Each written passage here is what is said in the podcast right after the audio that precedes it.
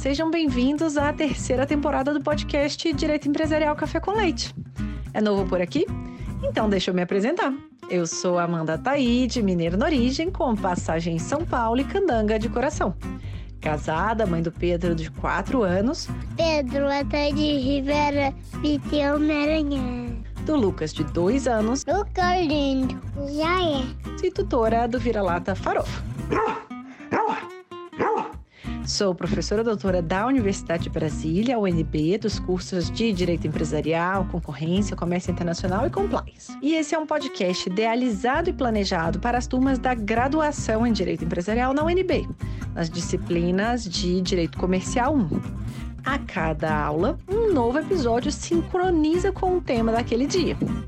Mas o podcast não se restringe mais aos meus alunos pois todos os ouvintes, em quaisquer lugares do Brasil e do mundo, e em qualquer posição profissional que ocupem, poderão ter, com o nosso podcast, uma biblioteca virtual, em áudio gratuita, dos principais livros, capítulos ou trechos de livros, artigos acadêmicos essenciais para a compreensão do direito empresarial no Brasil. Eu estou muito animada para tomar a próxima xícara de café com leite com vocês. Bora comigo?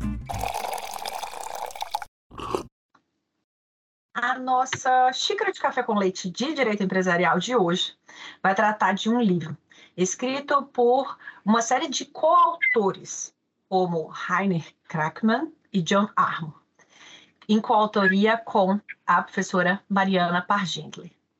E para isso a gente vai ter a alegria de contar mais uma vez com a participação da professora Mariana Pargently. A gente aqui é fã de carteirinha da professora Mariana. A gente não esconde esse viés. Ela já participou de dois episódios na primeira temporada, um na segunda temporada, tá agora mais uma vez na terceira temporada. Pode pedir música no Fantástico, o que ela quiser a gente faz aqui. E inclusive deixo registrado que um dos episódios da segunda temporada, o artigo de Vil Picking, foi considerado um dos dez melhores artigos do mundo sobre direito societário. Então, eu fico muito honrada, arrepiada de ter aqui mais uma vez a professora Mariana. Relembrando, para quem ainda não a conhece, o que é improvável, mas vai que. A professora Mariana é professora da Fundação Getúlio Vargas de São Paulo e coordenadora do Núcleo de Direito, Economia e Governança.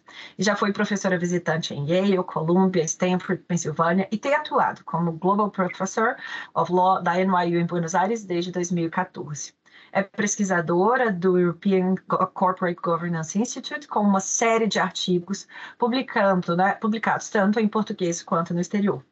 Professora Mariana, muito obrigada mais uma vez por ter aceitado o convite para participar do podcast e por apresentar, dessa vez, de um modo simples, curto e gostoso, esse tema tão interessante que é a anatomia do direito societário. Obrigada, Amanda queridíssima, sempre tão gentil e generosa. Sou muito fã sua e da sua podcast. Um grande prazer estar aqui de novo com você. Então, vamos para agora para um livro. Das últimas vezes a gente conversou sobre artigos. Desta vez a gente tem um livro, né? Bastante robusto, completo sobre anatomia do direito societário em que é, você integra a coautoria junto com uma série de professores muito, conhecidos né, no, no direito estrangeiro. Então, eu queria entender como que surgiu essa sua participação no livro é, e, e, também essa tradução, né, que é um clássico já no inglês, e como que foi essa, essa tradução para o português agora em 2018. Então vamos lá. Uh, a, a, Anatomia do Direito Societário era um livro que já existia, congregava diversos autores dos mais renomados do campo, e um livro que tinha grande impacto como talvez a principal obra de direito societário comparado. A primeira edição foi de 2004, a segunda edição foi de 2009. Eu era fã da obra e fiquei muitíssimo surpresa quando em 2013 eu estava até grávida, lembro bem, da minha primeira filha, visitando o Henry Hansman, que na época era meu coautor. A gente estava apresentando um paper em Yale na época, ele tinha sido meu orientador. Ele então me estende o convite para ser coautora da terceira edição. Eu quase caí no chão ouvindo o convite, mas achei tão curioso, porque para mim era uma imensa oportunidade e uma grande honra ter receber esse convite, que eu pensei como uma enorme possibilidade de, de aprendizado. Mas o professor Hansman falou para mim, Mariana, pensa bem, você não tem obrigação de aceitar esse convite, pois eu não quero que você se arrependa como eu me arrependi dessa obra. Você, mas professora, como é que pode o senhor se arrepender dessa obra se ela é tão uma obra tão querida, tão influente? Ele fala, Mariana, tudo bem, não é que eu não goste da obra, mas foi uma obra muito, muito, muito difícil de ser feita. É um projeto coletivo. Projeto coletivo é difícil de ser gerido. E eu acho que, em termos do tempo que eu dediquei, eu me arrependo. Falei, professor, não se preocupe, porque a obra já está pronta, ela vai agora ser atualizada. Então, eu não vou me arrepender, aceito com todo prazer, aceitei na hora, não pensei duas vezes.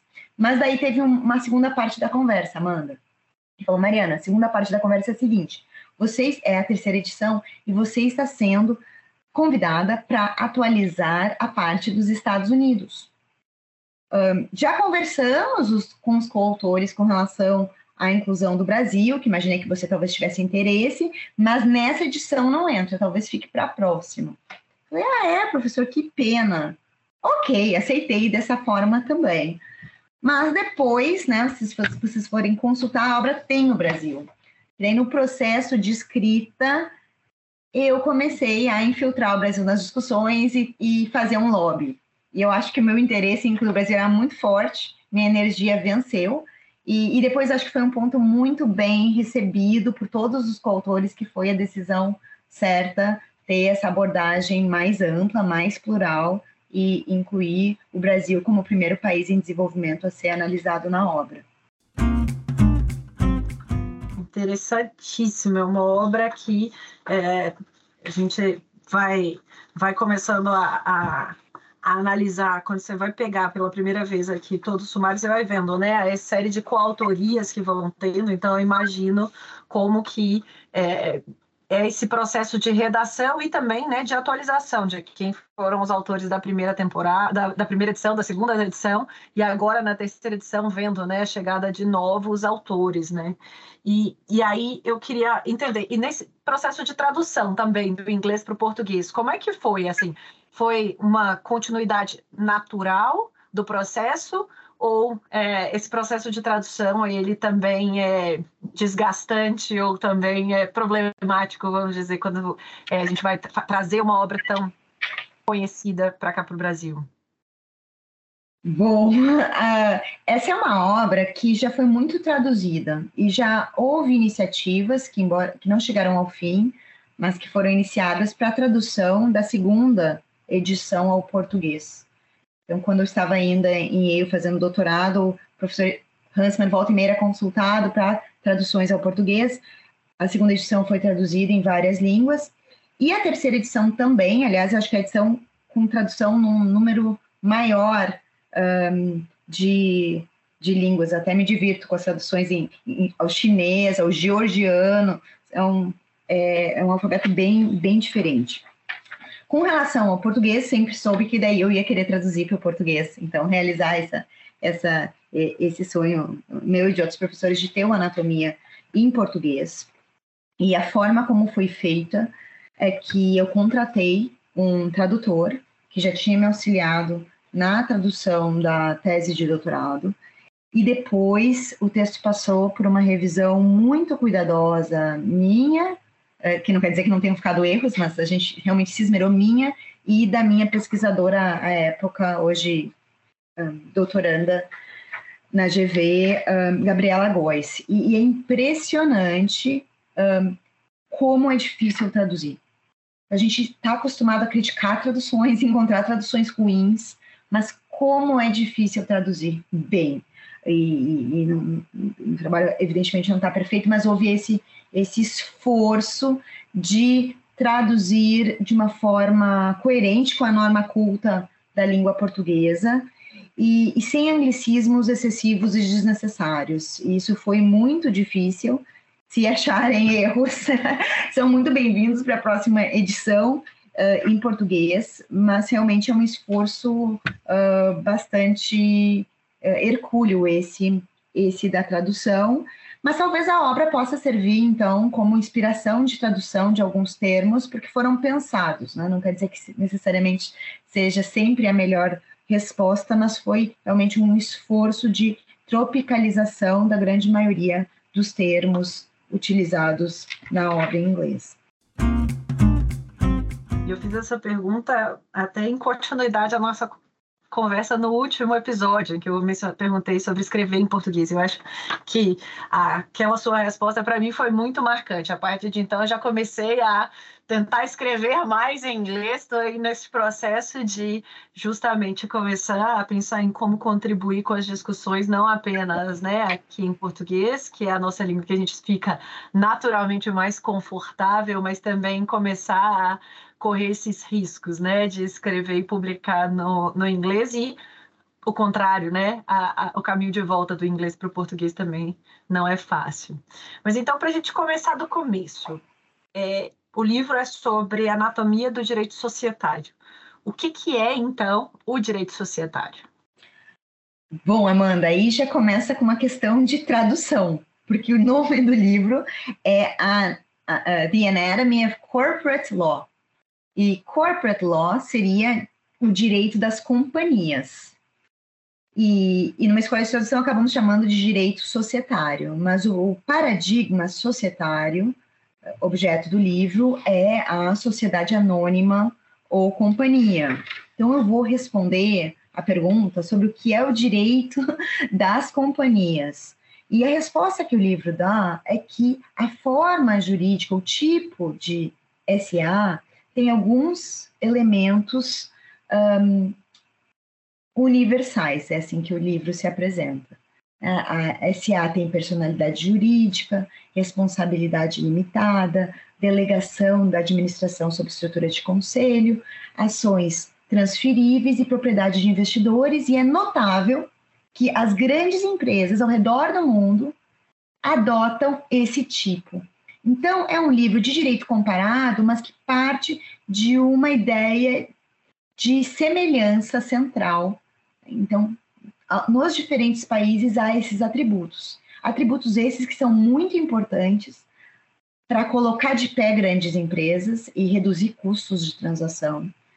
Mas, ao mesmo tempo, eles criam uh, diferentes problemas de agência os quais serão então tratados, mitigados pelo direito societário. Então, para a gente entender um pouco dessa sua fala, né? É, o que, que são esses problemas de agência que podem surgir no bojo deste próprio direito societário? O Anatomia identifica três problemas de agência. O conflito de agência entre administrador e acionista, e isso quer dizer que o administrador, quando administra coisa alheia, pode, talvez, perseguir os seus próprios interesses e não os interesses dos acionistas. Segunda modalidade de conflito de agências é que o acionista controlador, quando influi nas decisões da companhia, também pode fazê-lo segundo seus próprios interesses e não segundo os interesses dos acionistas minoritários. E o terceiro interesse, o terceiro, desculpa, o terceiro conflito, o problema de agência, é que a companhia uh, e os seus acionistas, quando tomam decisões, podem levar em consideração seus interesses e não os interesses dos credores. E, e isso é um problema, já que a companhia é um tipo societário com responsabilidade limitada. Queria só pausar para enfatizar a importância dessa ênfase em três problemas de agência. Porque até então, a literatura de direito societário e governança corporativa era excessivamente angocêntrica e enfatizava o conflito de agência administrador acionista, típico de companhias com capital pulverizado que prevaleciam nos Estados Unidos, América e na Inglaterra. Enquanto sabemos que ao redor do mundo e também no Brasil há uma prevalência de companhias com acionista controlador, nas quais prevalece o conflito de agência controlador minoritário. Então, daí o livro já dá um salto uh, plural muito importante, reconhecendo que o problema prevalente vai mudar segundo a estrutura de propriedade acionária predominante em uma dada companhia e em um dado país. E acho que esse foi um salto conceitual muito importante que, que merece ser sublinhado uh, na obra. E um ponto que é muito interessante deste desse livro é justamente a abordagem comparada, né? Então, como que é possível? Qual a metodologia? Qual a forma? Como que normalmente você faz e como que foi feito no livro essa comparação de direitos societários em diferentes países que podem ter características tão diferentes. Uma delas, a, a propriedade acionária, como foi mencionado, mas uma série de outras características diferentes. Então, a estratégia que o livro utilizou foi uma estratégia econômica ou funcional. Então, baseando-se na ideia de que esses problemas de agência são comuns. Mas para resolvê-los, é possível resolvê-los de diferentes formas. Então, o livro mapeia uma série de estratégias jurídicas, um cardápio de estratégias jurídicas, regras e standards, eleição e destituição, trusteeship e recompensa, iniciação e ratificação, e por aí vai, é esse cardápio, e mostra que em diferentes contextos, diferentes sistemas jurídicos adotam diferentes itens do cardápio para dar conta do mesmo problema, que é uma abordagem muito, muito rica, muito importante para o direito um, comparado. É, é uma ideia que estava com outras palavras em Ascarelli, ele falava muito da fungibilidade do fim econômico relativamente ao instrumento jurídico e vice-versa, né, com base na ideia de que a mesma regra pode ter efeitos diferentes em contextos distintos e da mesma forma, o mesmo objetivo pode ser alcançado com regras diferentes. Então é algo que olha não para a forma das regras, mas para a sua função e para a substância dos resultados. Essa é a abordagem uh, do livro, para estruturar, enfim, né, uma, uma comparação de tantos aspectos numa matéria que realmente ela é, é grande, ela é robusta. E durante a redação do livro, é, teve alguma controvérsia entre os coautores, além da inclusão do Brasil? Teve, Amanda. E eu fui responsável também pela segunda controvérsia. Então, Recebi o convite em 2013, tinha que atualizar o livro desde a última edição de 2009. Veja, a edição de 2009, ela saiu em 2009, mas ela foi evidentemente escrita antes. Antes, portanto, da crise financeira de 2008, que foi um evento uh, bastante dramático para o capitalismo global e que balançou também o pensamento de direito societário e de direito e economia.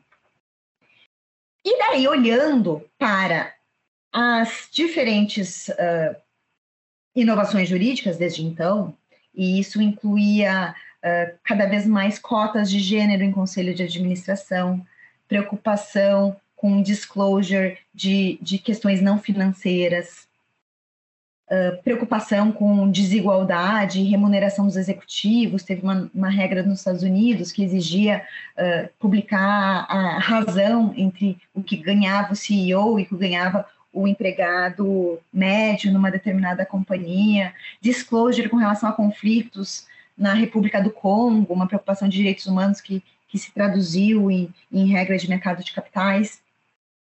Olhando tudo o que estava acontecendo, bom, sem dúvida, a própria ideia do risco sistêmico, em que medida a governança corporativa poderia servir para mitigar risco sistêmico, me ocorreu que o direito societário estava sendo chamado a fazer coisas outras que não dá conta daqueles três problemas de agência ele estava sendo chamado a dar conta de externalidades e problemas sociais mais amplos. Interesses de não acionistas e não credores, e até mesmo não empregados, né, que seriam a, a, a análise do anatomia do direito societário era relativa aos acionistas e essas outras contrapartes contratuais. E daí eu sugeri, olha, a gente precisa de um novo capítulo. Né? Uh, direito societário e partes externas. E, e, isso foi muito controverso, né? Foi, é, é, assim, difícil saber como é que era controverso, porque acho que, porque acho que os, a atualização clamava por essa abordagem. Mas ela era uma abordagem diferente. E, e eu lembro em determinado momento, o próprio Henry Huntsman, que me convidou, estava já no segundo workshop de discussão do livro, ele falou que a abordagem era cancerosa. Veja, eu pensei, gente, foi controverso, não consegui emplacar o capítulo, mas emplaquei uma parte de um capítulo. E, e, e, o ângulo, que aparece também na introdução, essa ideia de que, para além dos três conflitos de agência, tem esse papel de direito societário mais amplo. E acho que isso foi, foi um passo muito importante, porque eu acho que se era controverso, o que eu acho interessante é que isso era super controverso, em dois, não só em 2013, quando começou a conversa, mas eu acho até em 2016, quando aconteceu esse workshop. E hoje em dia é a nossa vida, no mínimo, falar de ESG, empresas de direitos humanos, e, e, e virou muito uh, central, né? Para essa palavra em inglês, virou mainstream, né? Agora não, não, não, é algo nem de ponta, heterodoxo, mas é, mas é o dia a dia, mudança climática. Acho que foi uma abordagem, enfim, que, que já estava acontecendo, mas acho que houve uma certa um, um, um certo retardo até mesmo da academia para reconhecer e abraçar. Mas, mas tá lá, né? Tá lá. Não foi, não foi um capítulo inteiro como eu queria, mas, mas apareceu. E, e o que impressiona é que tenha sido controvertido, algo que hoje está bem mais, não digo que não, sempre houve controvérsias, mas hoje está bem mais uh, consolidado. Então, para a quarta edição, já podemos esperar uma nova, uma nova briga com a inclusão de um capítulo inteiro, quem sabe, a respeito, a respeito do tema. Isso me lembra, inclusive, um, episódio que a gente teve com o professor Calixto Salomão comentando o livro dele, a nova edição do Novo Direito Societário dele, em que ele coloca, inseriu né, capítulos justamente visando a tratar da eficácia e da sustentabilidade. Então, ele coloca este, este ponto também nessa nova edição do livro que foi publicada aí em 2019, que a gente é, ouviu na, na segunda temporada. E, e então, caminhando um pouquinho já para o final aqui da nossa conversa. É, na gente, uma pergunta nova aqui da nossa temporada, eu queria ver se, professor Mariana, você poderia compartilhar com a gente alguma coisa que era muito desejada, não aconteceu ou não aconteceu conforme desejado e como que esse fato, né, acabou moldando a sua vida e como que ele poderia servir de é, alento e inspiração aí para os nossos ouvintes que queiram trabalhar com direito empresarial no Brasil. Ah, bom, uma revelação, Amanda. Uh, bom, primeiro que, a Amanda perguntou sobre sobre tropeços ou percalços. E acho que algo importante de dizer, que eu até fiquei paralisada, são tantos tropeços, tantos percalços, que né, você tem que até fazer uma seleção. Eu acho que isso é muito importante as pessoas saberem, porque nos currículos são as vitórias, né, as coisas que deram certo. Mas pra, por detrás de cada coisa que deu certo, tem um número enorme de coisas que não deram errado. Agora, eu, eu, eu criei esse chavão. Currículo é que nem Instagram. Né? É uma parte da história, mas tem uma outra. Isso é bom. Eu me dedico muito às publicações, né? Ah, e daí você consegue uma um aceite aparece no currículo. Mas você não imagina a quantidade de rejeições que tem por detrás de cada uma das linhas do currículo. Isso é, isso é algo realmente impressionante. Então, realmente solucionei um percalço, mas um que me marcou uh, bastante. Que eu até consegui o que eu queria, só que eu não consegui me adaptar no que eu achava que eu queria. E eu acho que isso é importante também, essa, essa ideia de a gente se conhecer. Então, eu imaginava que eu ia ser uh, uma advogada societarista. E, e, bastante jovem, eu, eu terminei o LLM e fui trabalhar no escritório em Nova York, era uma posição super bacana, fiquei muito feliz, mas eu tive grande dificuldade de adaptação. Achei muito difícil me adaptar, porque não podia dormir, quer dizer, não era podia dormir, né? Podia dormir eh, quando não tivesse trabalho a ser feito, o mercado estava aquecidíssimo, então era um ritmo de trabalho muito, muito intenso e eu preciso dormir. Né? Então, para as pessoas aí não precisam dormir, então vocês não estão sozinhas, algumas né, precisam dormir, eu preciso dormir. Achava muito difícil.